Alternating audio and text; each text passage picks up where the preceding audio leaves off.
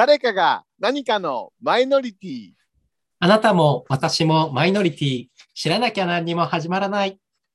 この番組は一見マジョリティと思われる人でも、ある側面ではマイノリティで悩みを抱えていたりします。まずは知ることから始めよう。聞いているだけで人に優しくなれる番組だと思います。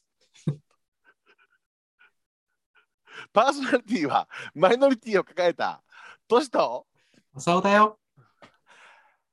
ハローマーク今日もどうやさ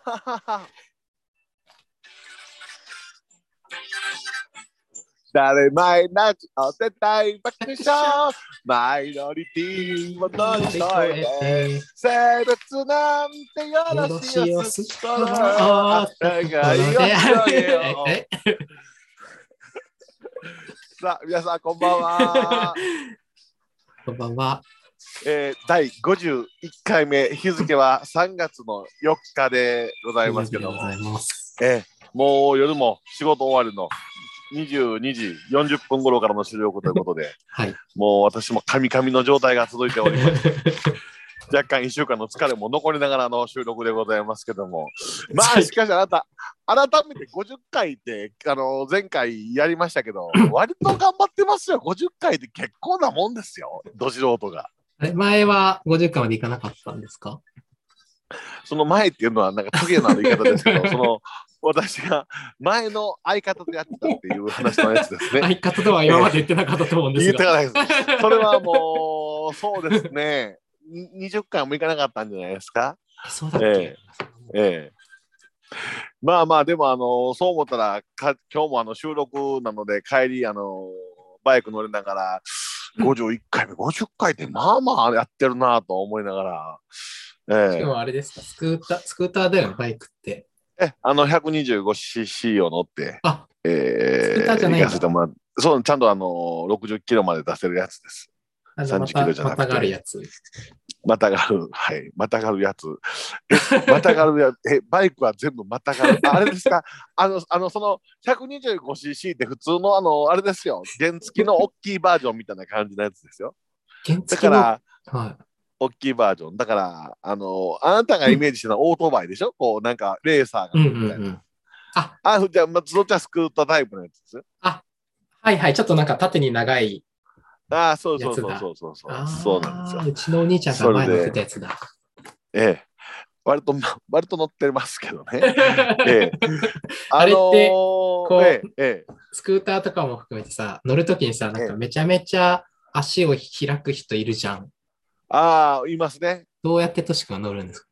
僕はね、あのーそういうのは嫌なので、ちゃんと割と、あのキュッとー。いい体勢で、はい。あの感じ、あれ感じ悪いですからね、足だけで。足が肩怒らせて歩いてるやつと同じやなって思いながら。生きってる感じだよね。も。そうそう、生きてる感じなんですけどね。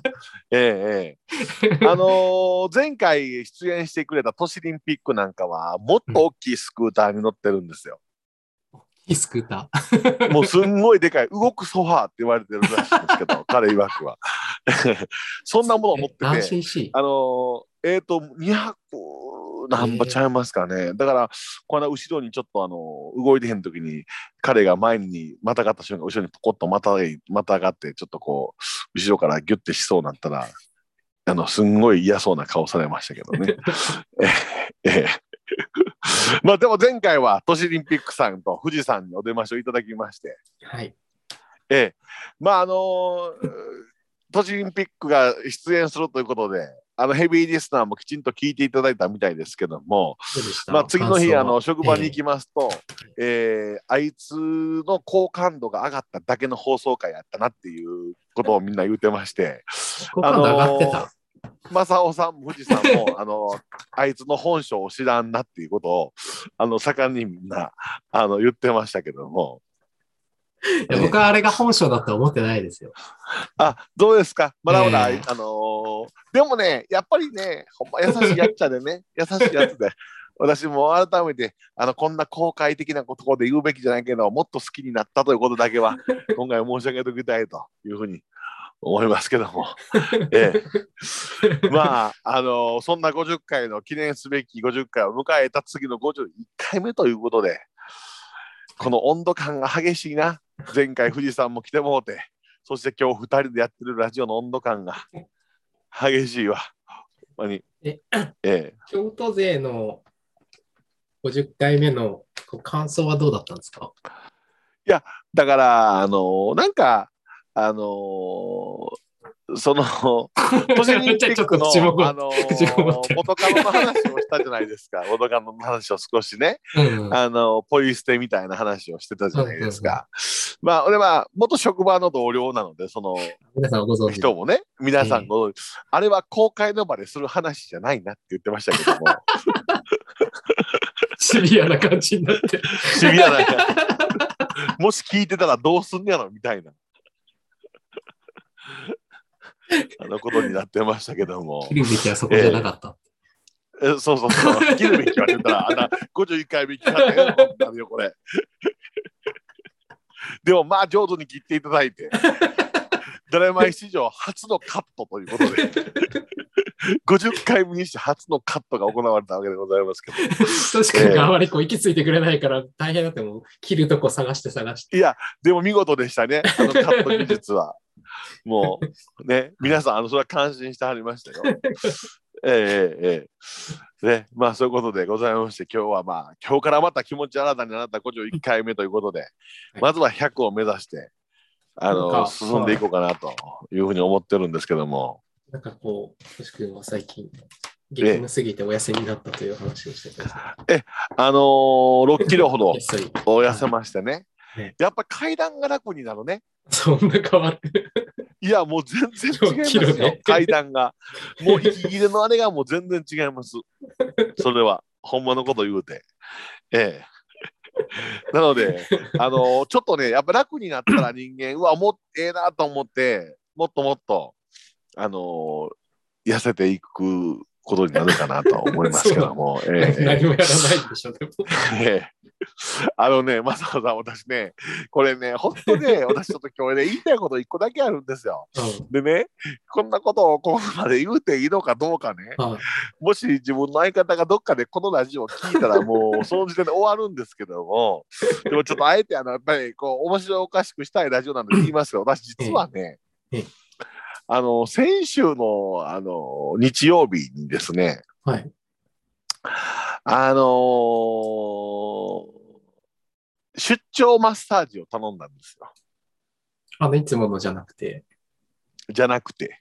ああの、まオイルマッサージをしてくれる方を頼んだんですよ。あの、え、こ、なんていうんですか、施術者はええ、ねゲイゲイ関連の、方ゲイですあ、ゲイ関連。そういう、あのーほら、そういうやつね男性の、男性のオイルマッサージってあんまりないじゃない？あえっと、一般的にノン系一の。般的に、一般的に。うんあっても行きにくいじゃない？どっちか言ったらオイルマッサージマッサージは、うんあの女性が受け、エステみたいな感じで受けはるイメージがあるじゃないですか。そうだね。でもなんかちょっとやってほしいなと思って、うんうんうんまあ、ちょっとあのー給料も入ったところやったのでね。まあまあ、ちょっと 1, 万関係1万円ぐらいやったらまあええかなと思って、まあちょっと、あの、お呼び立てしてみたんですよ。え、家に来てくれる家に、あの、ぼあの来てくれるんです。行くのがもうめんどくさいから、こちらはもう呼びまして、の私は。。まあせっかくちょっと痩せても来たし、ちょっとあの体もリフレッシュしたいなと思って、うんあの、お呼び立てしました。ほんで、あれね、あの検索したらね、まあ、うんぎょうさん出てくるんですよ。へえ。ええ。あのほんで、まあ、あの、やっぱり、ゲイの方向けのマッサージですから、うんあのなんていうのかな、その、すべてのそのサイトに、切実師のプロフィールとかが載っ師。てるんです。うん。切実師の、はい。せ、せ、あ、切実切、施術師？施術、施術師、施術師の、施術師のうんプロフィールが載ってるんであすよ。、あの、身長、写体重。ええええ年齢も？ええええ、年齢も載ってる年齢も？でもな、なんやったら体の画像も載ってます。顔は載ってないけど。ただ、顔は載ってないんですよ。これがまた微妙じゃないですか。で、大体、大体、あのどういう意味かわからないんですけど、ほとんどは全裸で受けてもらいますって書いてあるんです。はいはい。相手も全裸じゃなかった、それ言って。それはね、あの人それぞれみたいです。そうなんだ。ええ。ほんで、あの あの、全裸で受けてもらいます。あまあまあ。で、まあ私の好みのうんあの体型の方がおられてね。うんで、割とその中からリーズナブルの方のお値段やったのではいはい。まあこの人にお願いしようと思って。年齢は？年齢は31って書いてありましたけども。はいはい。で、まあ体もまあ素敵な体やなと、まあ、うんあの別にこう、オイルやってもらいながら、うん。あの身も心もでも顔がわからんしなと思ってたんですよ。あ顔がね。まあまあ、絵は別にその何かこうやらしいことでいうことでもないから、うん。まあ、いわゆるあの風俗とかでもないわけやかうん。うん。ら、まあ気持ち、まあ最悪別に顔タイプじゃなくても気持ちよかったらええわと。思いましてね。ほんでまあお呼び立てしまして。うんまあただその、あれを見たときにね、ちょっと気になったのが、うんあの全裸で受けてもらいます。まあこれもあっていいじゃないですか。うん。うん。ね、で、まあ、オイルを使ってゆっくりと体をほぐしていきます。まあ、これもいいんじゃないですか。うん。その下に、あの、おさわりは自由って書いてあった。あ、自由な。え、おさわりは自由。ダメじゃない。で、おさわり自由って言われて、そどうどういう状態で触ったらいいのかなって一人で思ってたんですよ。だって、うつ伏せなんてやって思ってるんですよ。うん。おさわりってどうやっておさわりするのかな足とか触るんだってね。手ででで、割とほら、あのーイメージしてください、皆さん。足元からこうややらはるじゃない、ああいうの。うんうん。なかなかうつ伏せなって向こうの体触れんぞ。足元にやる人。こ腰、あ、そう、足はね、ええ。腰とか来た時はもう触れちゃう。まあ、とりあえず呼ぼうと、まあ、うんそうね、ほんで読んで、キャーピンポンで来たら、またこれがね、まあ、そうさ、かっこよかったんですよ。そうなんだね。ありがたいリピ話ーターで。になれちゃうんです。こんなことを公共の電波を使っていうことなのか分かりませんけども、ええかっこよかったね。あのーラクロスとかやってる言うて。えー、31で。えー、31で、まあ、なかなか良かったの。まあ、これはもうリピーター確実やなって思ってます。でおいくらぐらいなんですか？お騒ぎって書いて1万円ぐらいです。あ、安い。何何時間ですか？あの 2, 2時間です、2時間。2時間1万円？はい、2時間。安っびっくりして、びっくりしてる。安っ。どうですか、あなたも。よかったら、大きい体型の人に。全裸でおさわり自由ですから。でおさわり自由って書いてあったから、やり出してもうて、ずーっとね、触りたいなぁ でも、どうやって触ったらいいんだろうな。こんなうつ伏せなんてやってもうてるのに、急になんか変な角度から手伸ばしていくの。待って。でも、おさわり自由やけど、おさわりしてたら体変な状態に曲がるし、せっかく体痩せてくれてるのに、全然体疲れ取れへんやん、どうしようって、ま、ものすごく考えた2時間でした。え、聞かなかったの？おさわりってど、どの程度いや僕ね、そんなんね、気機会、気弱いから聞けないんですよ。で最後にね、最後にうん、ちょっとちょろっと、あの、おさわりしてよかったんですかって聞いたんですよ。次のことがあるから、次のことがあるからね。え、全然いいですよって言われて、触りたかったなと思いながら、まあ、これは次回の楽しみやなと思って。でも言ってもうた。あ、また僕リピーターになると思います。言ったら、あ、もうぜひよろしくお願いします。向こう商売やから。よろしくお願いします。言うて。言うて。ええ、ーマッサージは、ままま、ちゃんとしてるんですか？あのね、マッサージはいまいち気持ちよくなかったな。弱かった。マッサージだけで言うたら、やっぱ普段のいつもの、あの、ちゃんと体のケアしてくれる、まあ、いわゆる、あのふね、ストレートの方、うん。マッサージしなね。方が全然気持ちいいですけども、ただやっぱ心の癒され具合が違いますわな。ええ、ゲえイな、のでゲイかゲイじゃないかで結構違うってことだって、向こうも裸ですから。あ、向こうもやっぱ裸なんです、えええええええその人は。その人は裸タイプだな。裸と裸のオイルマッサージです。別にでも ね、裸やからといって、別に裸を生かしてはる感はなかったですね。ずーっと手で、手でやってくれた。なんか俺また向こう裸やから、ちょっと途中から、なんか体で背体を中ね、背オ中と。そうマッサージを期待したんですけど、そんなことはなく。全部手で。えしかもうつ伏せなってるし、結局お前裸でも俺見えへんやんけって思いながら。あ、え、あうつ伏せな、ななんでね、仰向けにはならないんだ。いや、仰向けもなるんですけど、うん仰向けってもう最後の方じゃないですか。やっぱ後輩か、えー背中がメインやから。あでそう、仰向けになったとて、そんなガン見できます？初めての人。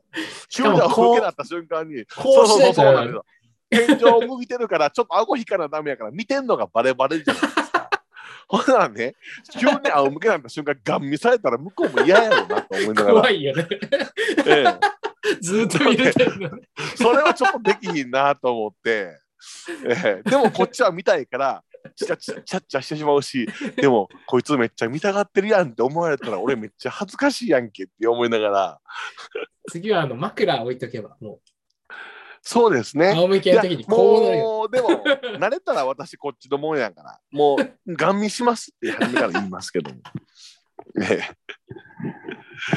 まあそんなことにお金も使いながらでしたけどもまあでもねなんかこのあの何でしたっけ、えーボヘミアンじゃなくてエピキえュリアン。エピキュリアンエピキュリアン星人。エピキュリアン星人のおいわゆるその、そういう友達そういう目的で会うことから思ったらまだ健全なのかもしれないですね。あ、それが、ああ、まえーお金払ってそういうあのなんか時間というか癒しというかあ、うんちょ。っとこういやらしい時間を買うっていうのはもしかしたらそっちの方が健全なのかなと思いながら。ええそうですね、自己満ですからね。ええ、一人でそんな風に思っとったわけでございますけども。まあそんな話題もしながらですけども、ええ、なんか正雄さん今日はあのーどうですか？何を喋ろうかなと思ってたらあなたはちょっとこうとある一冊のちょっと珍しく本を読みながら最近いろんなことを考えようとしてるっていうことを聞きまして、まだ読んでないんですけどね。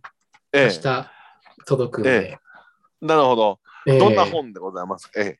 これはですね、心理的安全性を高めるための本ですね。心理的安全性を高める。もうみみんな欲しいな。みんなな。現代人が一番こう不足してるものかもしれんよ。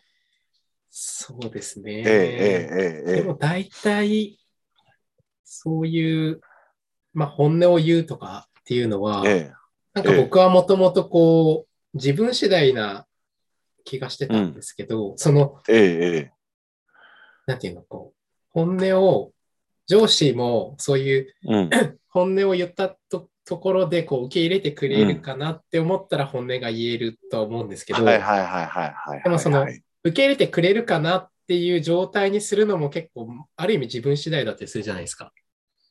まあそうですね。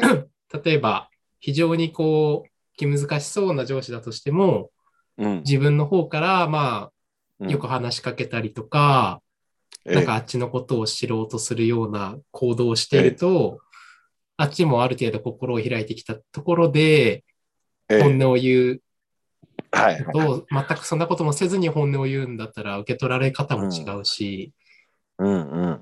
だからそれ自分で作るもんじゃないかなと思ってたんですけど、ええっと、まあその、今私は会社でチーム長っていう仕事を去年からやっええているええ立場に行くと、うん。まあ、えっと逆にですね、自分がそういう環境を作らないと、相手がそう求めない限りうん。ならないので、うんだからそう、そういう環境を作るっていうふうにするにはどうしたらいいのかなと、そういうふうに思,、思わない人に対して、その自分で切り開こうと思わない人に対して、ああ、なるほどね。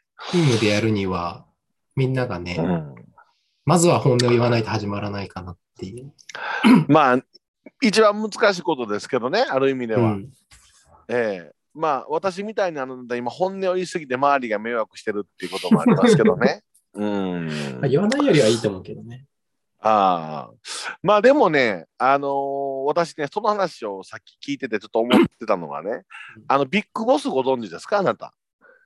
ビッグボス。野球み、野球見見られない。日本ハムの新庄監督 ご存知ない？あ、新庄はわかります。新庄さんわかりえます。ええビッグボスね、いわゆる。うんうん。やっぱりビッグボスってものすごいあれ見てたらね、あのーなんかおちゃらけてやってそうだけども、あの彼なりの心情をすごい感じるんですよ。新庄だけに。ししんだ誰がやねん。腕上げたな、51回目もなってきたら。え？いや、あなたもそんなことを言うようになったんですかけね。たんじゃない いや、かけたんじゃないんですよ。ね。ほんでね、あの見てたらね、割とね、やっぱりね、あの人考えてはるから、すっごいチーム力は高まってる気がする。うーん。うん。あの、ある意味ではシビアなとこあると思いますけど、うんうんでもね、例えばね、あの、打順とかは普通監督が決めるじゃない。うん。くじ引きで自分らで決めさせたりとか、くじみ。えーくじ引きで。で、なんかあの、ユニークな練習を取り入れたりとか。うん。うん。で、割とね、見てたら、あの、選手が伸び伸びやってるね。うーん。監督のやっぱ上からじゃなくて、ほんまに選手自身が考えて動こうとしてるね。はいはい。あれはチーム力が高まると思って、ほんならかといって、なんかとりあえずじゃあ、別にあのその選手ばっかりが考えて、じゃあ監督お飾りなんけって思ったらそうじゃなくて、うんなんかちょっと珍しいなと思ったのが、あの野球って試合終わったらもうすぐベンチに引き上げて、こう裏に引き上げていくじゃないですか。うん。だから昨日ちょっとオープン戦見てたら、あのその後勝ったんですよ。勝ったんですけど、ベンチに残って、うん。それぞれの担当のコーチがいるじゃないですか。あうんうんのピッチングコーチとか、バッティングコーチとかが、うん。その自分の管轄してる人たちをベンチに集めて、パッとミーティングしてるんですよ。うん。うん。勝った後に。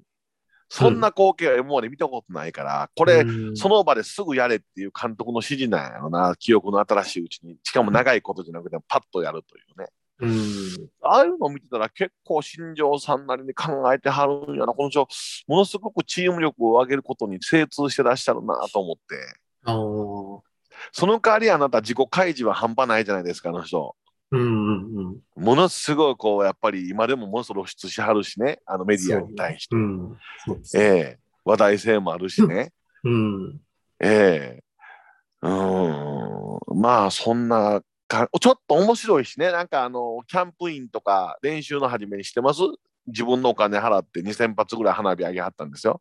知らない。そうなんだ。今年合宿、キャンプする前に、沖縄でいつも、うんあ、の、練習しはるんですけどね、このはいはい。いきなり選手による外出ろっつって、2000発の花火上げはるんですよ。まあ、それ金持ってるからできる話やけどね。うん。ええええそんなんを見てると、やっぱりビッグボスはちょっとちゃうなと思って、どうですか、第二のビッグボスに。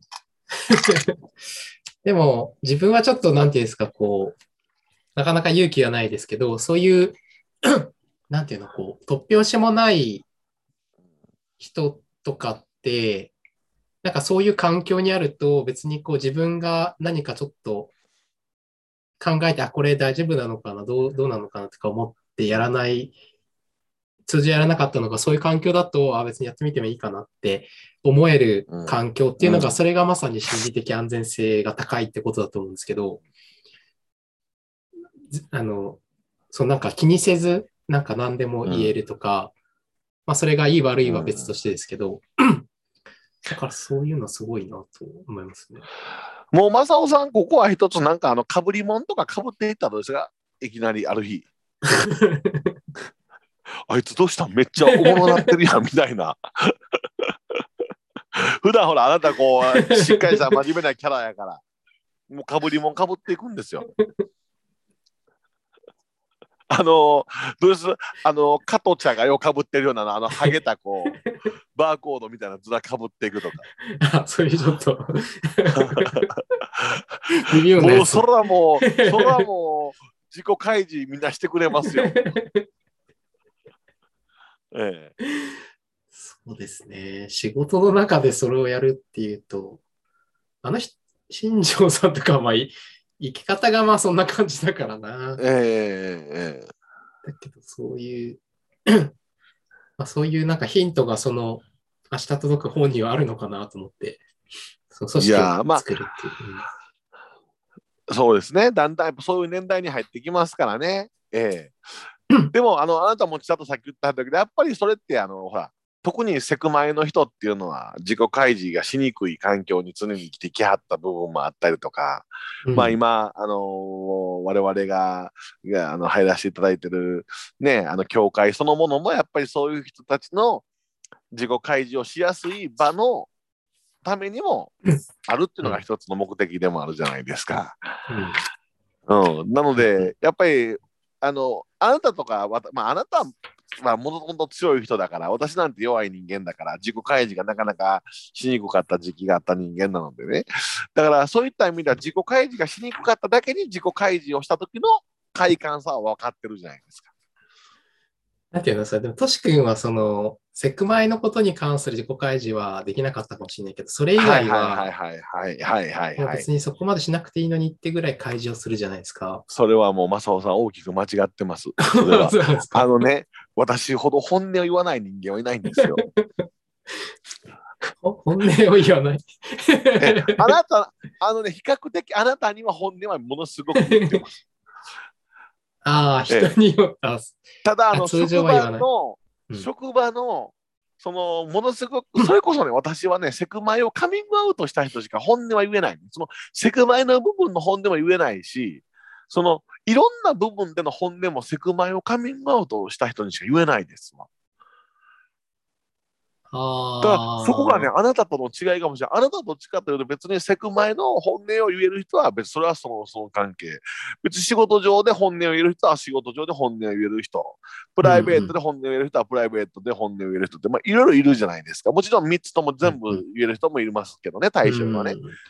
うん。でもちゃんと別に割り切り割り切りはしてるじゃない。私無理です。私仕事の話とか、仕事に対する意見でも、この自分のセクマイを受け入れてもらってないなと思ったら、ちょっとなんか身構えるもんね。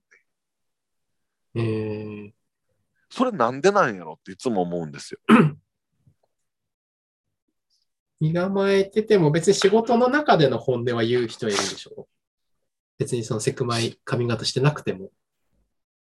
いやー、あんまり言わないかな。だから、チェックこれぐらいやれや、お前って思ってでも言わないとか。それは言わないけど。言い方は考えるけど。ええなんか、でも本音を言わない人から本音言われないじゃん。まあそうですけど言わない人かね。ら本音言われないから。うん。うんでもね、本音ってたまに人を傷つけることもあるし、傷つけられることもあるじゃないですか。そんなん怖くないんですか、あ、そう、本音っていうか、その、自分がどう思ってるかっていう本音うん。を言うってことかな。その相手がどう、ああ俺がどう、あ、なるほど、なるほど。あなたのことをどう思ってるじゃなくて、うんこれに対して私はこう思いますよ。でもそれって時として相手と反対のことを言う可能性、ことにつながることも多いじゃないですか。あ、それもありますね。だから、ええ、まあ言い方はね、もちろんね、あの、まあええ、ええ。本音でも相手がどうしてそう思う、例えば上司と部下でのはいはいはい。上司に対して本音を言うときなんかは、そう、ええ、上司が部下に対して言ってるその背景とかも分かる、うん分かってる、うん、うん。けれども立場もあるしね。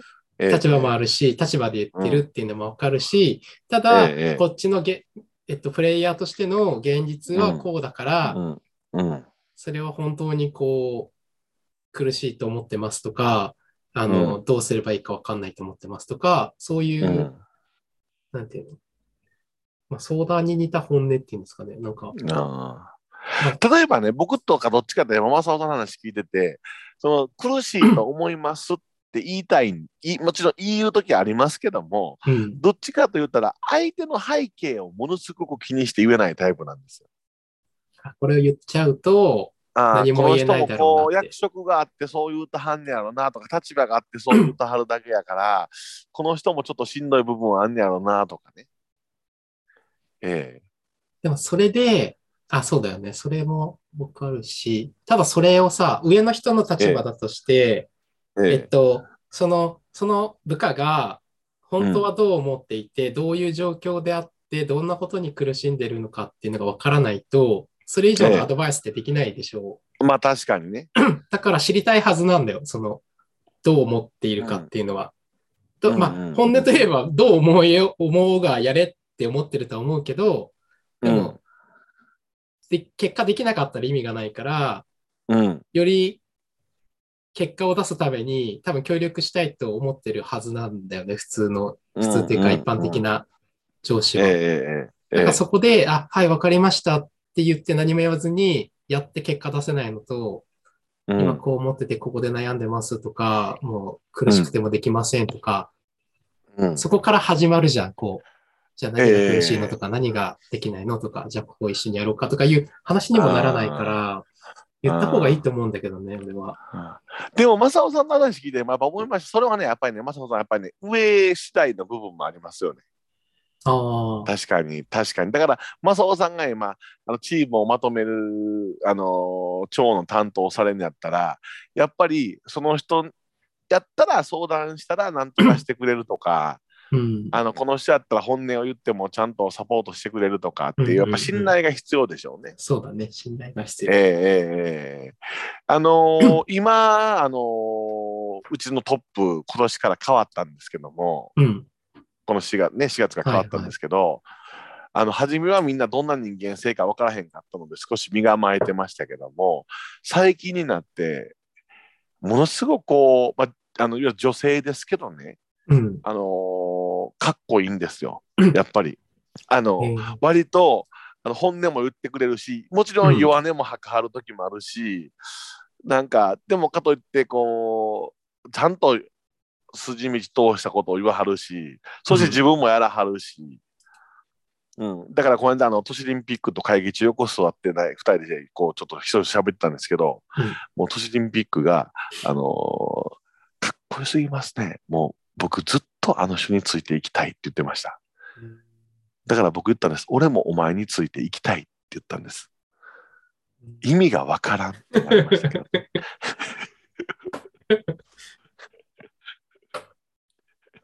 まあ、でも、まあ、話戻しますけど も。校長の話が。だから、まあ、でもね、正雄さんはね、あのね、割と本音は言いやすいタイプだと思いますよ、私からしたら。言いやすい理由は何ですかね、なんでなんだろあのね、言いやすい理由はうん、あの、なんとかしてくれそうとのと、やっぱ親身になってちゃんと聞いてくれそうっていうのが言いやすい理由ね。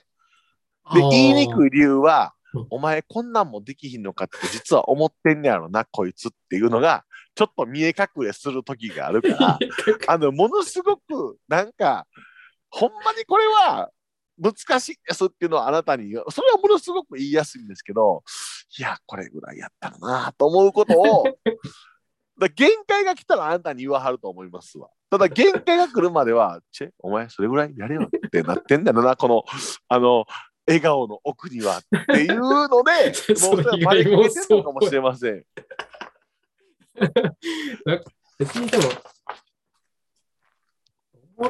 あとね、できすぎるから余計に言いにくいっていうのあるかもしれませんよ。いや全然できすぎないですよ。その、強弱をつけてるだけで。いや、効率がいいから賢いから、あんたやっぱり、それは。いやいやいや、仕事は全い然ダやメですよ。ー、そうですか？うんいや、でも、じゃあ、そんなこと言うたって、あなた、その、自己開示をしてもらうためには、自分はどうしていったらいいのかっていう本買う時点でもうすでに、あの、できる人ちゃいます？私から言うたら。ええまあ、自分でね、変わろうと思わないと変われないですからね。まあ、私もそのおこぼれにあやかって、あの 学んだことを教えてもらいたいと思ってますので、一つ。えシえアタイムで。ええシェアタイムでね。ええでもね、ほんまね、あのビッグボスをね、違う視点で見てみてください、正雄さん。結構いいヒントがあんのちゃうかなと思います。え本とか出してそうだけどね、ビッグボスえ。だまあ、あれ出すでしょうね、多分ね。ええええうんね。ええ結構な印税が入ると思いますよ。ね。そうですか。まあ、でもまあ、それぐらい、こう、年になってきはったし、ね。うんええまあでも、うんその心理的安全性を高めるっていう話は、これはほんまに今日ラジオ聞いていただいてた方たちは、あハッとしたんちゃいますかね、皆さん。確かにそれって難しい。でもそうでありたい。そしてそういう環境の中で生きていきたい、働きたいっていうのは、あすべての人の望みじゃないですか？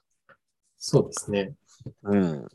それが、えそうですね、セクマイのええ業界その、えっと、ビジネスとセクマイみたいなところ的安全性っていう言葉は前ええからえ言われてたし、え僕も知った気になってたんですけど、ええ。ちょっとこう、よくよくこう突き詰めてみると、なんか全然知らないなって思って、ええ。うんうん、あの、そうなんですよ。セクマイ、多様性を、セクマイを抱えてらっしゃる方っていうのは、ふまあ、一般の普通の方よりももっと自己開示がしにくいわけですから、でも、うんそんな人たちが自己開示できる職場っていうのは結果として他の悩みとかが抱えていることでも自己開示をしやすい雰囲気だということやから、そう結局セクマイの人が自己開示ができる社会会社っていうのは結果としては風通しのがものすごくいい会社で生産性が高まってくるっていうことをねさっき言ってましたけども、そうだね。チームワークが良くなって、ね。結果、うん。生産性が高くなって、ええ、会社の利益になると。なると。でもこれはね、あのーいわゆる教育現場でも一緒ですよ。あのより支援が必要な子に対する支援策を考えてたんだけども、結果としてそこまで支援がいらない子どもの支援にもなったと。だからうん全体的に理解が深ん、勉強でやったらお勉強のみんなできるようになったってことです。うん。うんうんうん。だからそれと似てますね、その話はね。うんええそうか。ですね。このええ教育現場で心理的安全性っていう用語はないんですか？あんまり聞いたことないですか？今のとこないけど、やっぱり職員に心理的安全性は必要やろね。だって学校現場ってものすごくやっぱり疲弊されて、疲弊する方もおられますし、うん。やっぱりスタートして終わりまでなかなか同じメンバーで終われる学校って少ないと思うんですよ。やっぱりうん心理的安全性が少ないから、ね、あの途中で、あのものすごく何年単位で休まれる方がうんおられたりとかもしますから、ええ、だからそれはやっぱり結局必要だと思うんですけどね。うん。うん、だから働き方改革って言ってますけど働き方改革っていうのは何も労働時間とか、あのーそういうとこだけに目が行きがちですけど心理的安全性が高,、ま、高めるっていうのも働き方改革ですよねその職場の中で。うん。私それはねソフトな部分の、あの働き方改革だと思うわ。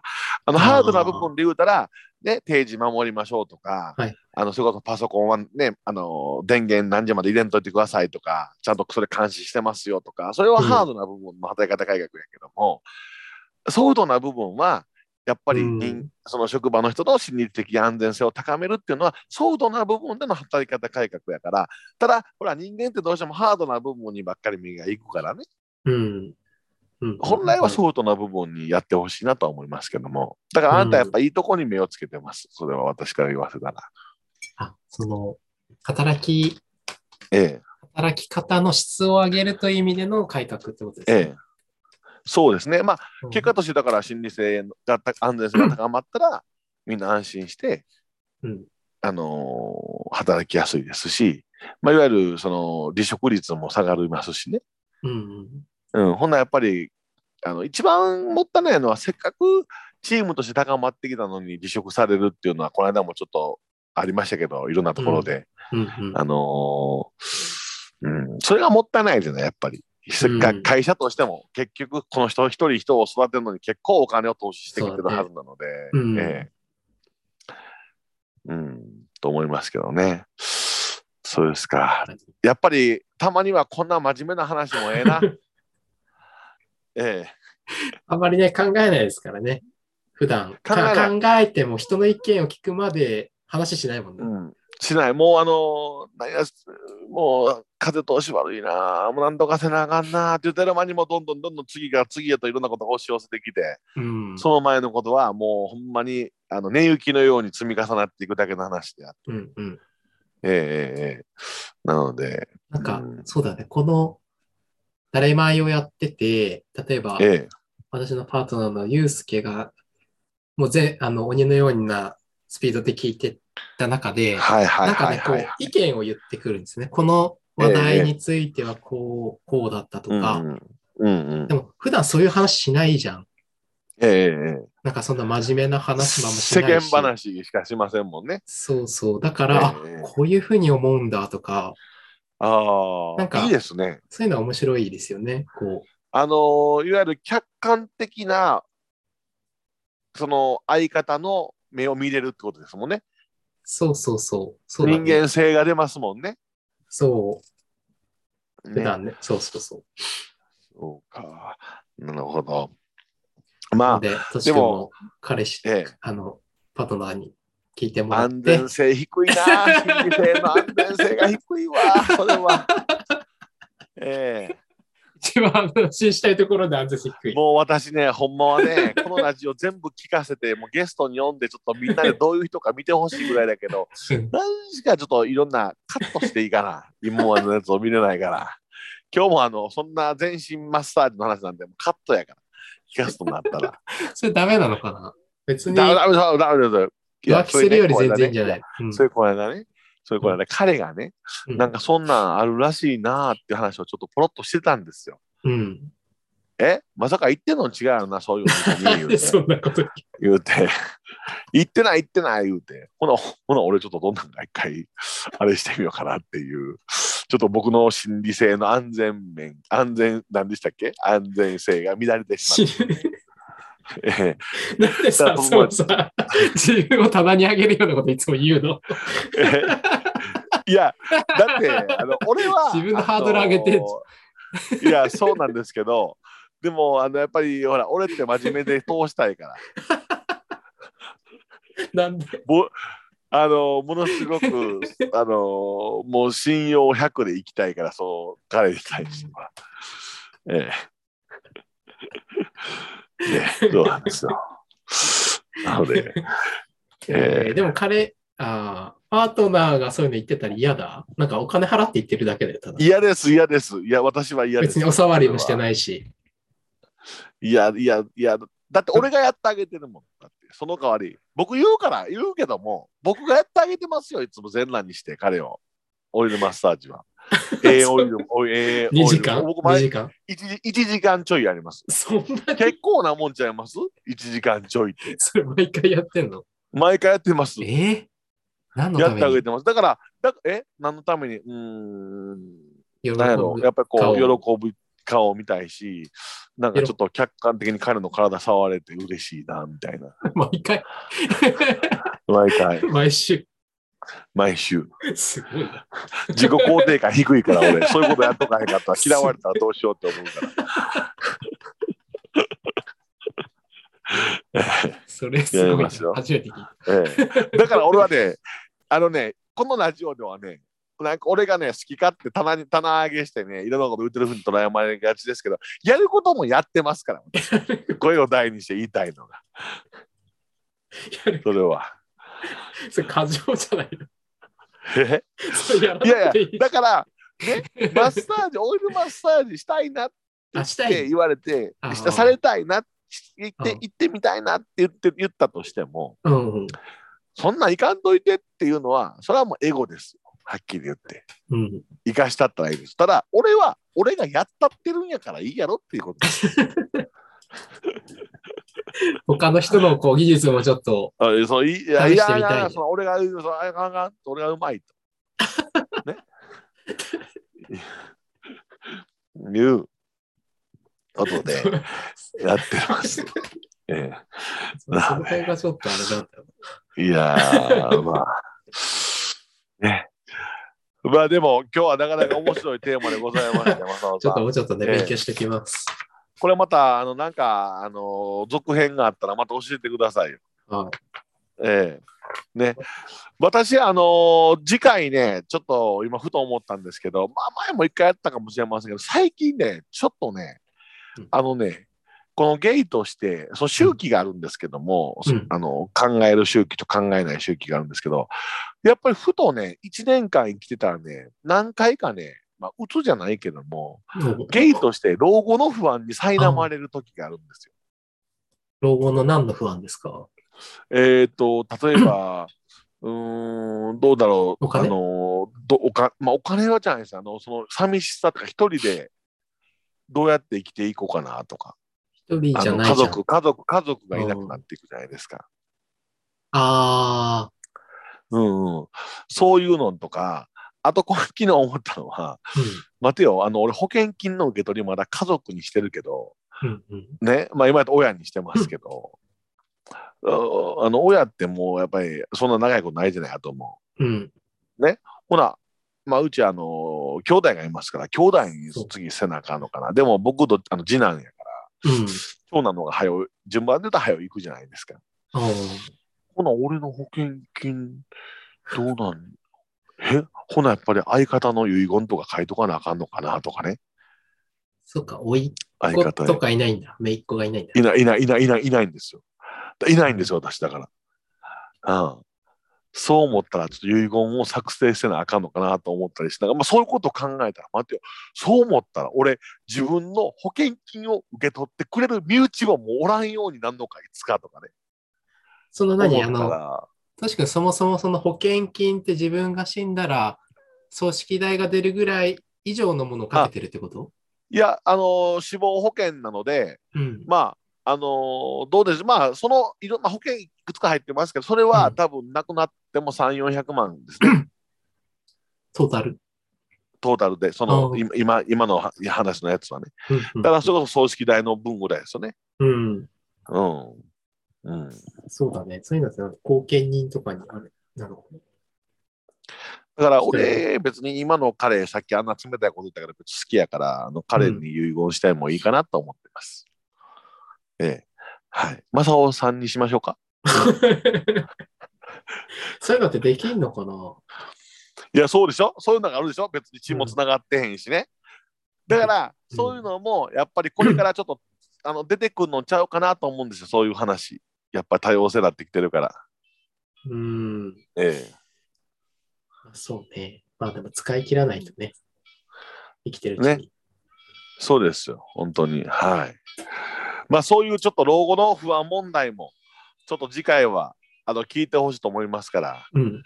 ええよかったら、あのーお便りに老後の不安とか、これ老後の不安もしかしたら、あのーセクシャリティ関係ないかもしれないから、うん。ええいろんな方のご意見を捨てていただいて、私個人的にはあなたの相方の老後の不安あんのかないのか聞いてほしいな。いえ、そんなのないっしょ。別に死んだら死んだ時でしょって言うと思いますけど。なんか長く生きすぎたとか言ってるよ、最近。そうですか。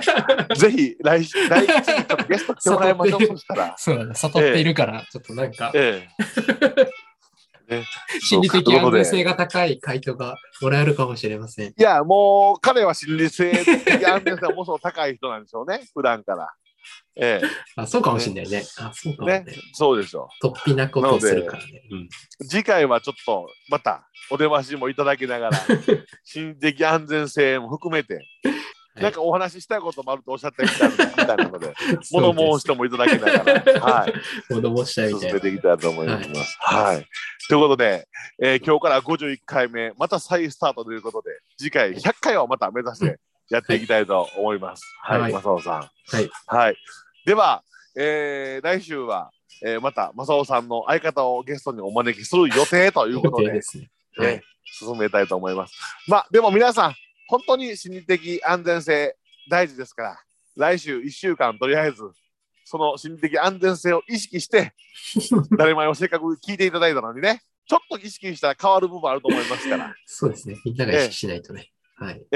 ぜひその辺も考えながら、ちょっと1週間過ごしていただきたいと思います。はいはい。